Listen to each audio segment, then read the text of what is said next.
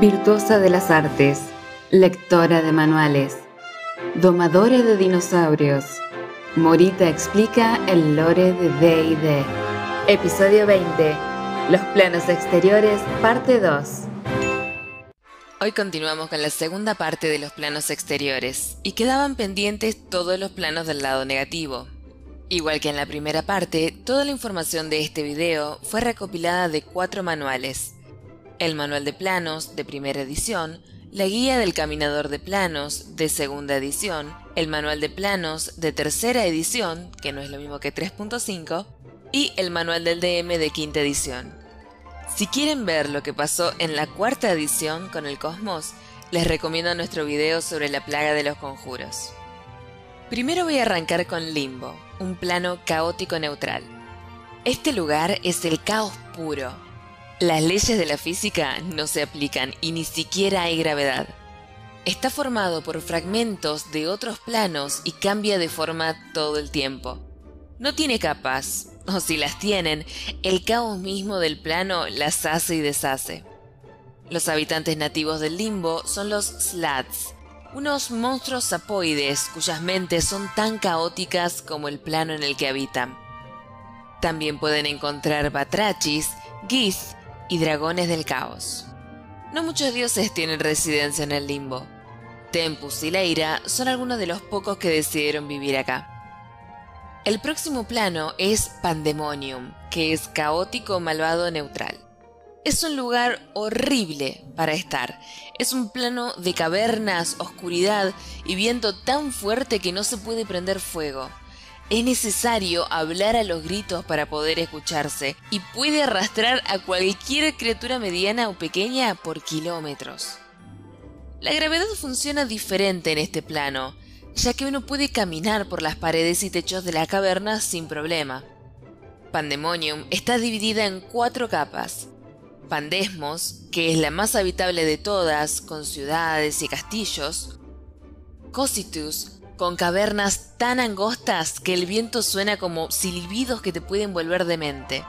Phlegethon, la más húmeda de las capas, con ríos subterráneos que la atraviesan.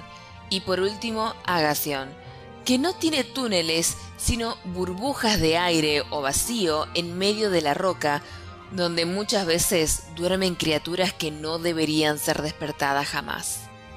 Sirik es uno de los dioses que vive acá, junto con Talos y Auril. También es posible encontrar dragones estigios, dragones aulladores, pesadillas, gizerais y otras criaturas de la oscuridad.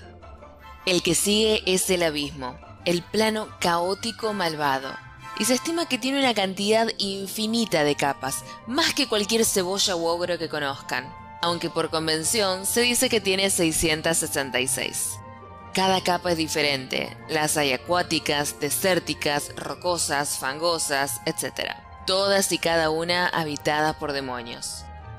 La capa más conocida y explorada es la primera, llamada Pasonia en honor a Pazuzu, pero otras capas famosas son las fauces abiertas, hogar del Demogorgon, Thanatos, donde vive Orcus, la telaraña demoníaca, donde reside Lolth, el laberinto infinito, hogar de Baphomet, el reino triple, donde gobierna el príncipe oscuro Grast, y el Valle de la Muerte, reinado por Shenobu.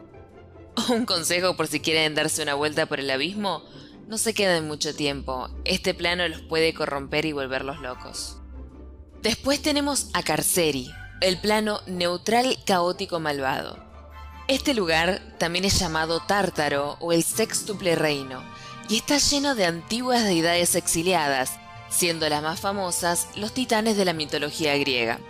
Carceri está conformado por seis capas que están una dentro de la otra, como una muñequita rusa. Cada capa, a su vez, está compuesta por una infinidad de planetas acomodados en línea como si fuesen un collar de perlas. La primera capa de Carceri es Othris. Acá los planetas están tan cerca entre sí que uno podría caminar de un planeta a otro con solo subir a una montaña lo suficientemente alta. Es un lugar con pantanos, ciénagas y arenas movedizas. Le sigue Cathris, con planetas un poco más pequeños y alejados, cubiertos con una vegetación densa y capaz de escupir ácido. La tercera capa es Minethis, con sus planetas desérticos y azotados por huracanes. Luego está Colossus, con mundos montañosos habitados por demonios. Le sigue Porfatis, con planetas más acuosos pero con lluvias ácidas. La última capa es Agathis, un lugar tan frío que duele respirar. La superficie de los planetoides está completamente cubierta por hielo.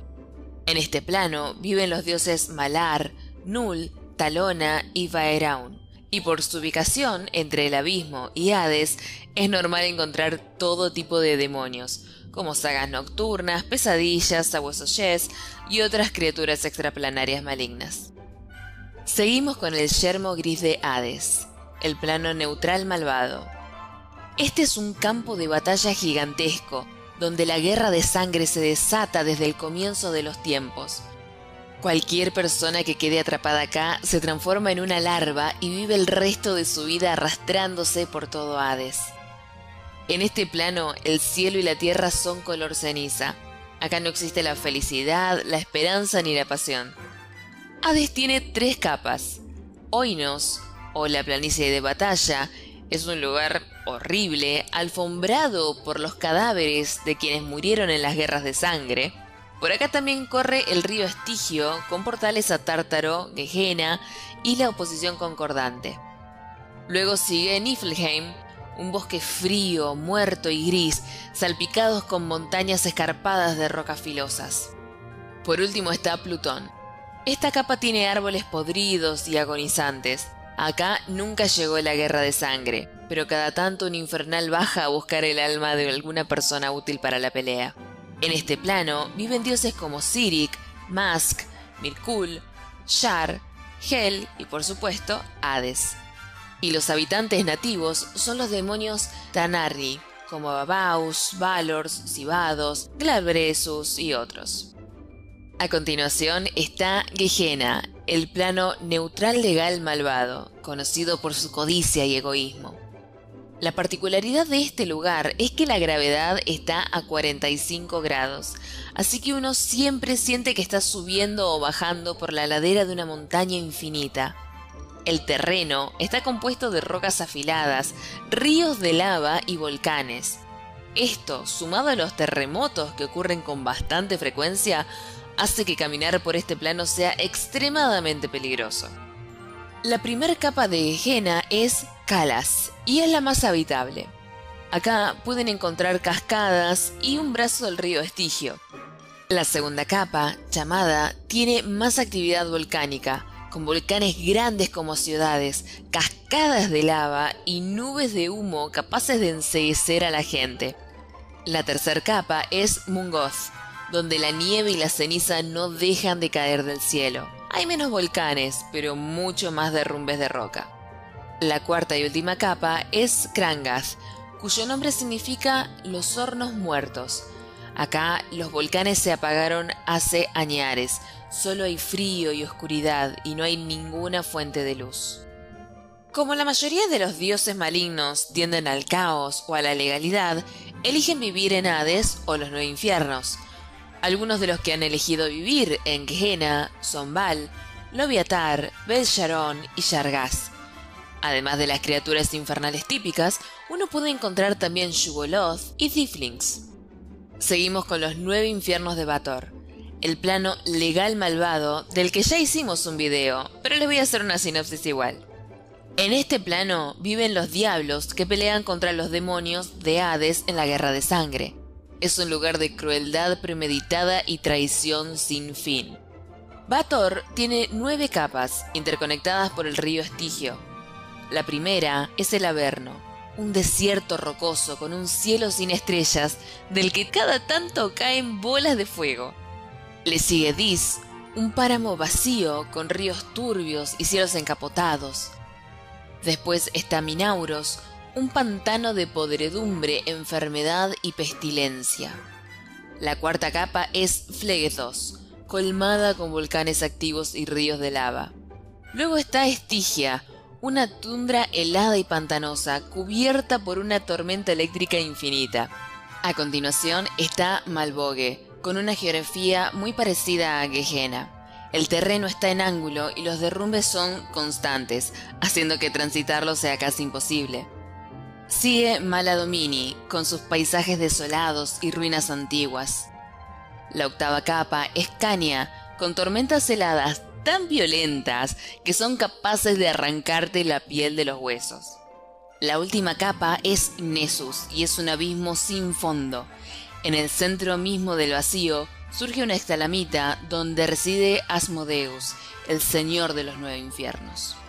Aparte de los gobernantes de cada capa, como Bel, Mefistófeles, Belcebú y Glacia, en este plano también vive Tiamat. Los habitantes de este plano son principalmente diablos de todas las formas, tamaños y colores que existen. Por último está Aqueronte, un plano legal neutral malvado. Este es un lugar donde predomina la guerra entre los orcos fieles a Grunge y los goblins leales a Maglubiet. Está compuesto de cuatro capas formados por cubos de hierro que flotan en el vacío y chocan entre sí cada tanto.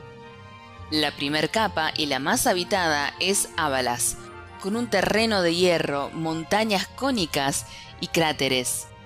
Luego está Zuldanin, con cubos repletos de basura de guerra y túneles. Seguimos con Tintibulus. Acá más que cubos hay poliedros, hechos de roca volcánica cubiertos de ceniza. La última capa es Ocanthus, y acá los cubos son tan planos que más bien son cuadrados, tan pero tan finos que podés cortarte con solo tocar el borde. En este plano conviven el panteón orco, el panteón goblin, Bane y Gilliam. Y entre los habitantes, además de orcos y goblins, también pueden encontrar infernales, diablos y hasta modrones. Y así terminamos con los planos exteriores. La semana que viene voy a contar sobre el plano de las hadas y el de las sombras, así que suscríbete al canal para no perdértelo. No te olvides que todos los martes estamos jugando en vivo en Twitch a las 7 de la tarde hora argentina. Por último, quiero agradecer a las personas que nos donan a través de Cafecito y Patreon, ya que gracias a ellos podemos seguir haciendo contenido. Nos vemos en el próximo video. ¿Te gustó nuestro podcast? Compartilo, es la mejor forma de ayudarnos que hay.